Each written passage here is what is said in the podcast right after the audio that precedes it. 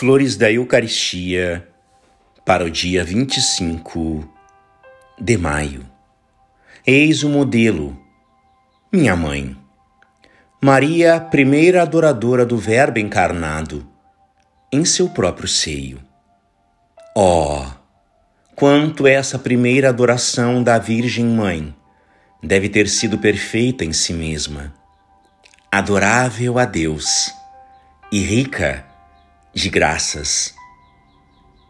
Pudéssemos adorar nosso Senhor como esta boa mãe, pois que na Santa Comunhão eu o possuo do mesmo modo que ela. Ó oh, meu Deus, dai-me a Santíssima Virgem adoradora por verdadeira mãe.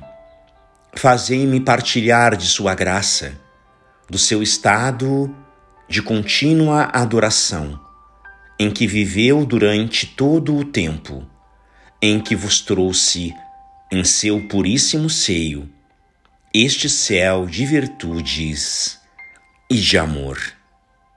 Será esta, ó meu Deus, uma das grandes graças de minha vida. Quero, portanto, de hora em diante, fazer todas as minhas adorações em união com a Mãe dos adoradores. Graças e louvores sejam dadas a todo momento ao Santíssimo e Diviníssimo Sacramento. O Senhor esteja convosco, Ele está no meio de nós.